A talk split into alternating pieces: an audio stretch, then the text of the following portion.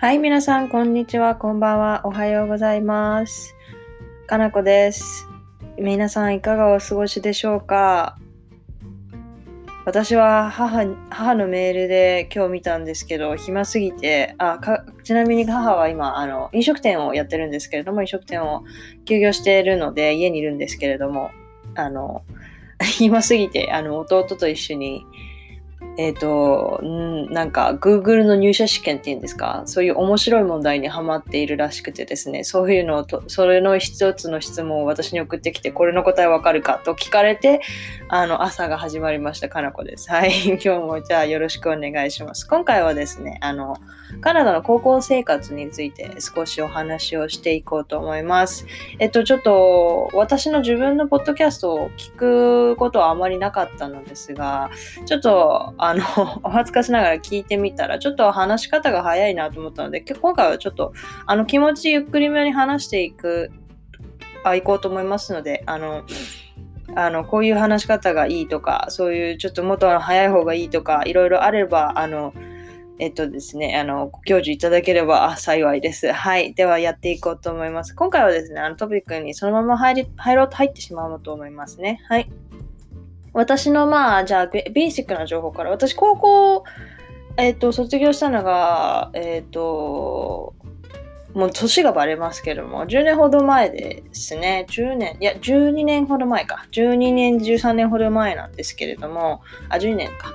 で、あの、中学を卒業してからですね、あの、カナダに来ました。ということはグレード10、カナダの高校っていうのは、えっ、と、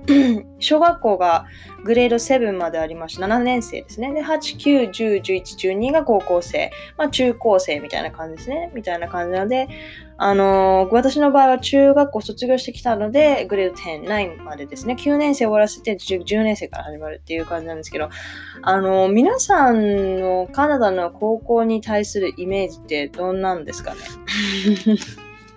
ちなみにまあ私は来る前はまあ制服がないってことは知ってたんですね。で、制服がなくて私服で、で、白人ばっかりで英語っていう、本当にすごいそういうざっくりなイメージしかなくてですね。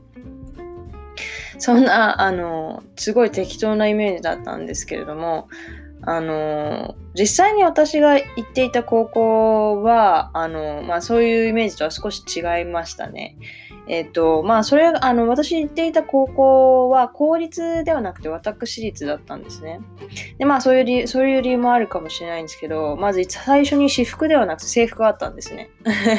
カナダって、あの、9割5分の生徒が、あの、公立に行くので、あの制服がある学校っていうのはとても珍しいんですね。私立しかない上に私立に行く生徒が少ないので、あの、すごいあまり見ないです、街中では。はい。で、あの、ちょっと私立と公立の話をしますと、あの、なんでこう私立に行ったかっていうと、別にお金があったからとか言うわけではなくてですね、逆ですね。あの、留学生っていうことは、あの、ここの国民ではないので、あの、援助、免除を受けられないんですね。こっちの国民だと、高校の授業料っていうのは基本的に無料なんですね。日本も、あの、義務教育までは、えっと、給食費ぐらいですよね。多分、支払わなきゃいけないのは。っていう感じで、あの、まあ、無料なんですね。市民であれば。ということは、あの、でも、外国人で留学という形、移民だったら違いますよ。移民だったら、あの、市民として 無料になるんですけども、あの、留学生という形であると、あの、日本人として、日本の市民として、こっちの学校で留学をさせていただくという形になるので、その市民に与えられる免除が、あの、免除してもらえないんですね。ということは、あの、すごい、学費がすごく高いんですね。なので、あの、ぶっちゃけ私立に行ったところで公立に行ったところでそこまで値段が変わらないんです。で、そしたらば、あの、設備が整っている、あの、私が行った私立は、あの、寮もあるということで、そういう意味でも私立の方がいいかなという理由で、あの、私立にしました。はい。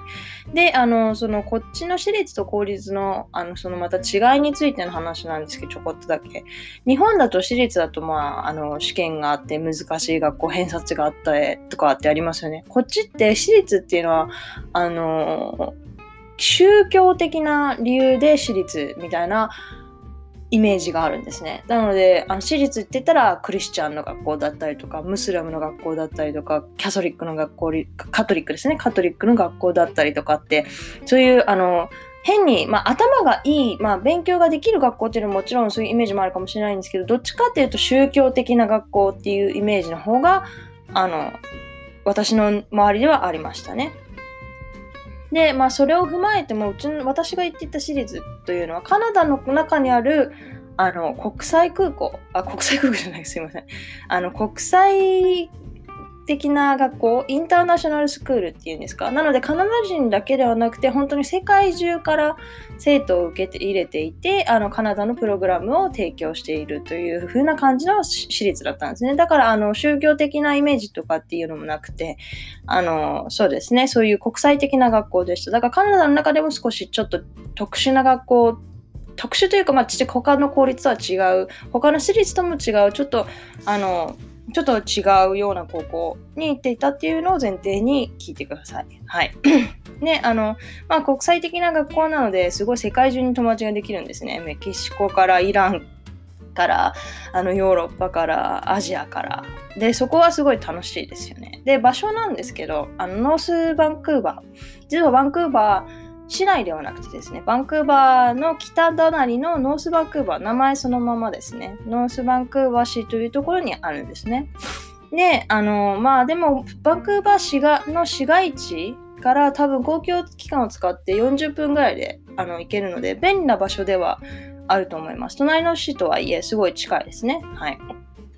で、あの、私は初め、そのさっきも言ったんですけど、選んだ理由が、まあ、寮のがついていたっていうのが結構大きくてですね、あの、やはり16歳、15歳 ですよね。中学校卒業して高校1年生っていうことは。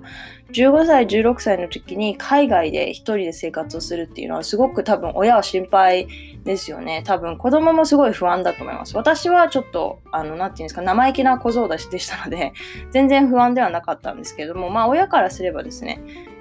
あの、まあ、すごい心配だと思うんですね。だから最初の一、最初入学した当初は寮に入ったんですね。ね、あの、今思うとでもすごく楽しかったですね。まあでもその当時に別に文句があったわけでもないんですけれども、あの、まずですね、あの、学校が水辺にあったので、そういう、そういう理由もあって、寮の部屋によってはですね、バンクーバー市の夜景が窓から見えるんですよ。それがすごい良かったですね。今思えばすごいそれは贅沢な話でして、そんな部屋を、何て言うんですか、ノースバンクーバーのホテルで取ろうとしたなら、すごい高いホテルの部屋になってしまうと思うんですけれども、それを、何て言うんですか、まあ、無料っていうわけじゃないんですけど、まあ、寮の、まあ、日々の生活から見えるところで住んでいたと。はい。で、あの、部屋の種類は2人部屋と4人部屋があって、あの希望が出せるんですね。で、私は4人2人部屋だったんですけど、ルーメイトは台湾人の子でしたね。すごく可愛らしい子で、あの仲も全然悪くなくてですね、綺麗好きでしたし、すごく良かったです。はい。6畳から8畳ぐらいの部屋に、ベッド、クローゼット、勉強机が2つずつあって、大きめの窓が、あの、勉強机のそばにあったので、結構快適でしたね。で、その窓っていうのが、あの、さっき言っていたその景色が見える窓ですね。すごく綺麗なんです。失礼しました。すごく綺麗なんですね。夜になると特にすごく綺麗ですね。あの、本当に夜はたまにぼーっと勉強しつつ窓の外を見たりとかしてましたね。はい。で、シャワーと洗面所、トイレとかは共同なので、あの、外国人の方って多分朝シャン文化が多い。日本人も最近は多いんですかね。私の家庭というか私個人的にあの朝シャンではなかったので当時は。今もあのすごい夜派なんですけど夜派なのであの 朝すごい混み合ってる時にですね私は余裕でギリギリに起きてあの結構ギリギリまで寝てる派でしたね。みんなは本当に結構早く起きないとなあの朝やっぱりシャワー浴びる人が多いので並んじゃうみたいな感じですごい戦争みたいな感じでしたね。で、もう一つ共同ルームみたいな。個人の部屋、まあ、個人というか寝る部屋以外に共同ルームみたいなところもあって、あの、キッチン、ちっちゃいキッチンとソファーとテレビと、あの、昔は、あの、多分パソコン持ってない子用に、今はいないと思うんですけど、パソコン持ってない子用にパソコンも置いてあって、あの、みんなで 使えるみたいなところでもありましたね。で、そこで映画を見たりとかしてみんなですごく楽しかったですね。はい。で、寮なので寮母さんがついいるんですけども、寮母さんも24時間いるので何かあったらすぐにあの相談できたりとかするのすごく安心でしたね。で、しかも、平日は毎日寮母さんが付き添っての自習時間があったんですよ。なので、家庭教師が毎日みたいな感じなので、すごく、それは良かったなと思思思ってましたね。親御さんもそれはすごくありがたいんじゃないですかね。で、他にも、あの週に1回部屋のチェック、キレイ度チェックとかもあったりして、あの点数とかつけられるんですよ。あまりにも汚いと、あのイエローカードとか食らっちゃうので、あのその時だけすごくめちゃくちゃ綺麗にしたりとかしたりしてですね。そういうのを覚えてますね、ルームメイトと一緒に。で、門限も一応ありまして、毎日チェックがあるんですけど、あの門限は年齢によって微妙に時間が違ってて、まあちょっとあやふやな記憶なんですけれども、当時の話だと、あの16歳は10時、確か。で、17歳以降は11時とかだったと思うんですよね。で、その当時は、あの、すごい、11時、16歳の以下は10時までなので、その先輩とかと遊んじゃうと、なんか11時以降、11時までなので先輩は一緒に帰ってもらうのがちょっと申し訳ないみたいなところがあったりとかして、すごい、そういう記憶がありますね。はい。で、あの、ご飯なんですけれども、あのカフェテリアがあって、まあ、ご飯は寮生はご飯3食カフェテリアなんですけどそれが非常にまずかったですもう本当にだからお金がある生徒は毎日外でご飯を食べるくらい超不評でした。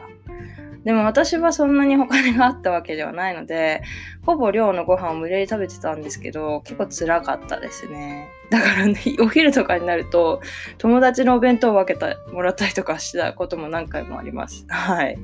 ね、寮の、あの、週末とかになると寮のアクティビティとかもあって寮母さんが遠足みたいなのを企画してくれるんですね。なんかフェスティバルとかあったりするとそういうのに連れてあの希望者だけですよ。希望者だけの連れてってくれたりとかあと寮太鼓のちっちゃい運動会とかもあってまあちょっと面白かったですね。だから寮意識寮だから寮はあの年齢 なんか寮の分け方が年齢なんですよ。なんか15歳16歳グループはこっち側。17歳以上はこことかってその年齢とあの性別で寮って分けられてるんですけどそこでグループになってそこであのグループ通して対抗戦みたいなのがあったりとかしてまあそれもそれで面白かったですね。で、寮で面白かったのはやっぱカップルがいるとずっと一緒にいるんですよ。本当に高校生の時から何て言うんですかね同棲してるみたいな経験ができるのですごいそれは特殊な経験でしたね。面白かったです。で、まあ、こんな楽しい量も1年もいるとすごい嫌になってくるんですよね。すごいわがままですよね、子供って。なので、あの、私は2年目以降はホームステイに移りました。はい。で、あの、まあ、その理由がですね、最大の理由が門限が緩いという理由なんです。友達も何人かホームステイにしてるいる子は、あの、やはりホームステイのこう一緒に友達に遊び友達とかと遊びに行ったりとかしてるとあのやはりホームステイの家の子はあの門限がすごく緩いので私たちみたいに本当に一生懸命ギリギリに帰らなくていいっていうのがすごく羨ましかったんですね。なので私はまあ1年経ったことだしと思って2個目ホームステイに移ったんですね。で案の定やっぱりすごく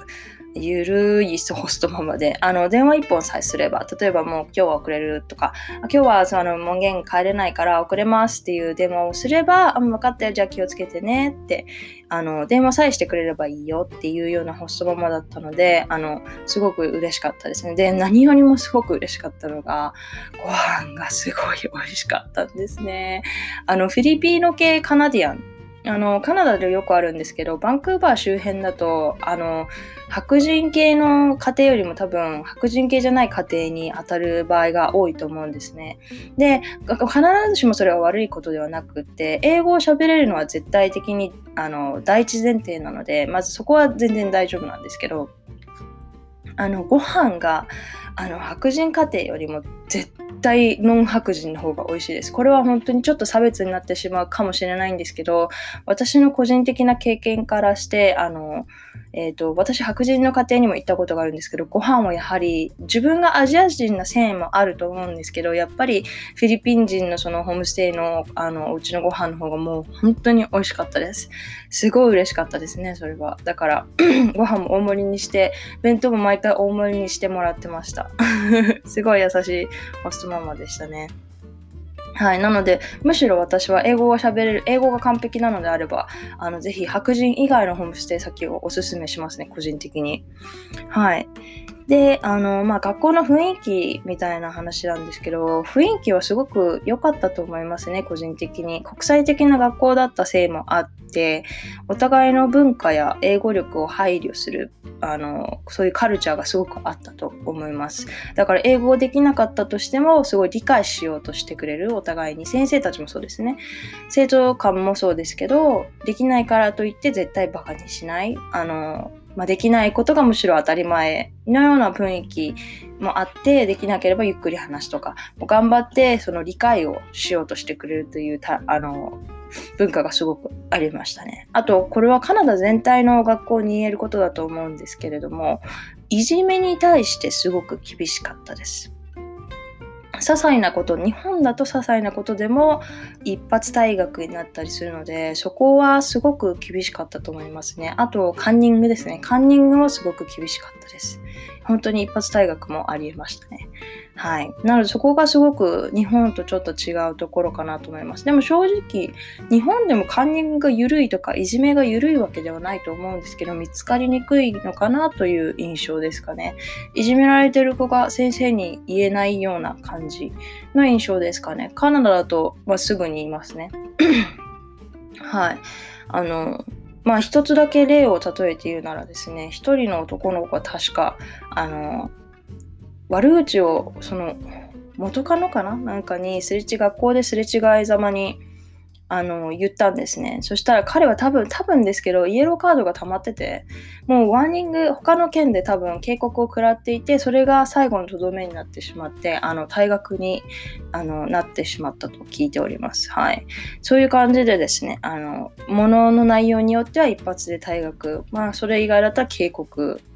という感じでですね、あの、すごく軽くは取られないですね。すごく重く重く取られます。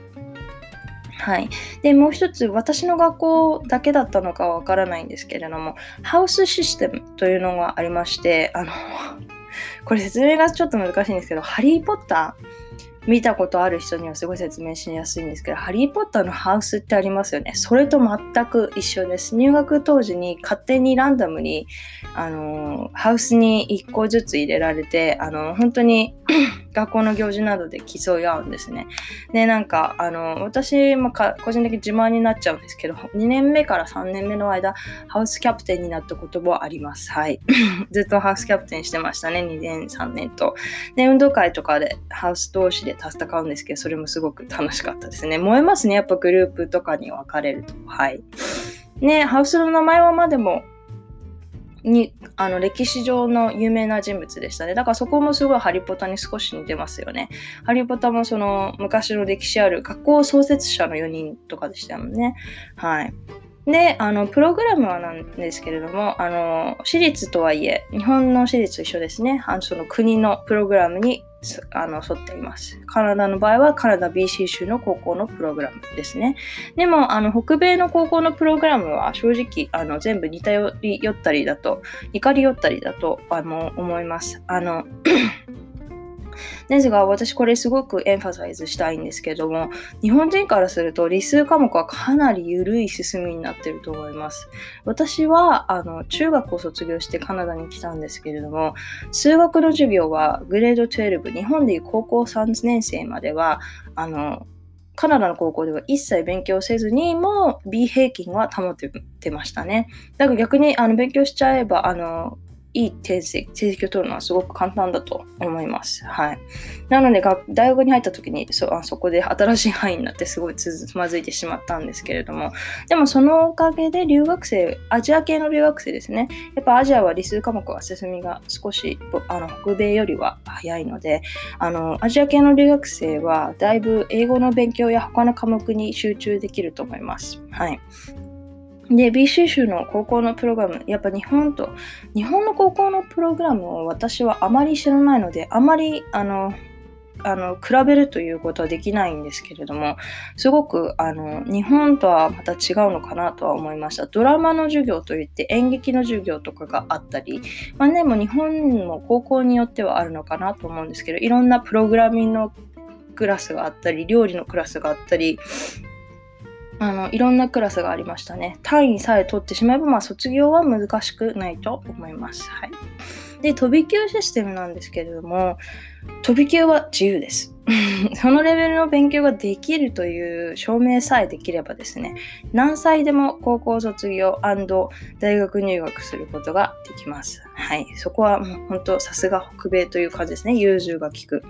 私の旦那も、まあ自慢じゃないんですけど、あの、実際に16歳で高校卒業してるんですね。まあでも、あの、高校卒業してから1年ぐらい休んでから大学に行ったりする子もいるので、あの、なんとなく年齢をあまり気にしないないという雰囲気が多いです。だから、あの逆に16歳であの卒業したろうと、19歳、20歳で卒業していようと、まあ、別に卒業は卒業というイメージですね。そこまであのネガティブなイメージもないです。なんか 何か理由があったのかなとか、まあそんな、なんていうんですかね、とにかく卒業だったら、まあ、あ、おめでとうという感じですね。はい。で、先生方の感じなんですけど、先生方はすごく良かったですね。すごくフレンドリーだったですし、日本ほど、日本の先生ほど厳しくはないように感じましたね。まあ、個人的な感想であり、私の行っていた学校がたまたまそうだったのかもしれないんですけど、でも一つ言うのであれば、エコひいきはすごくあると思います。はい。あの、まあ、生徒の好きな生徒にはですね、あ、先生のですね、先生の好きな生徒にはいい成績がいくような感じですね。はい。そういうイメージはすごくありますね。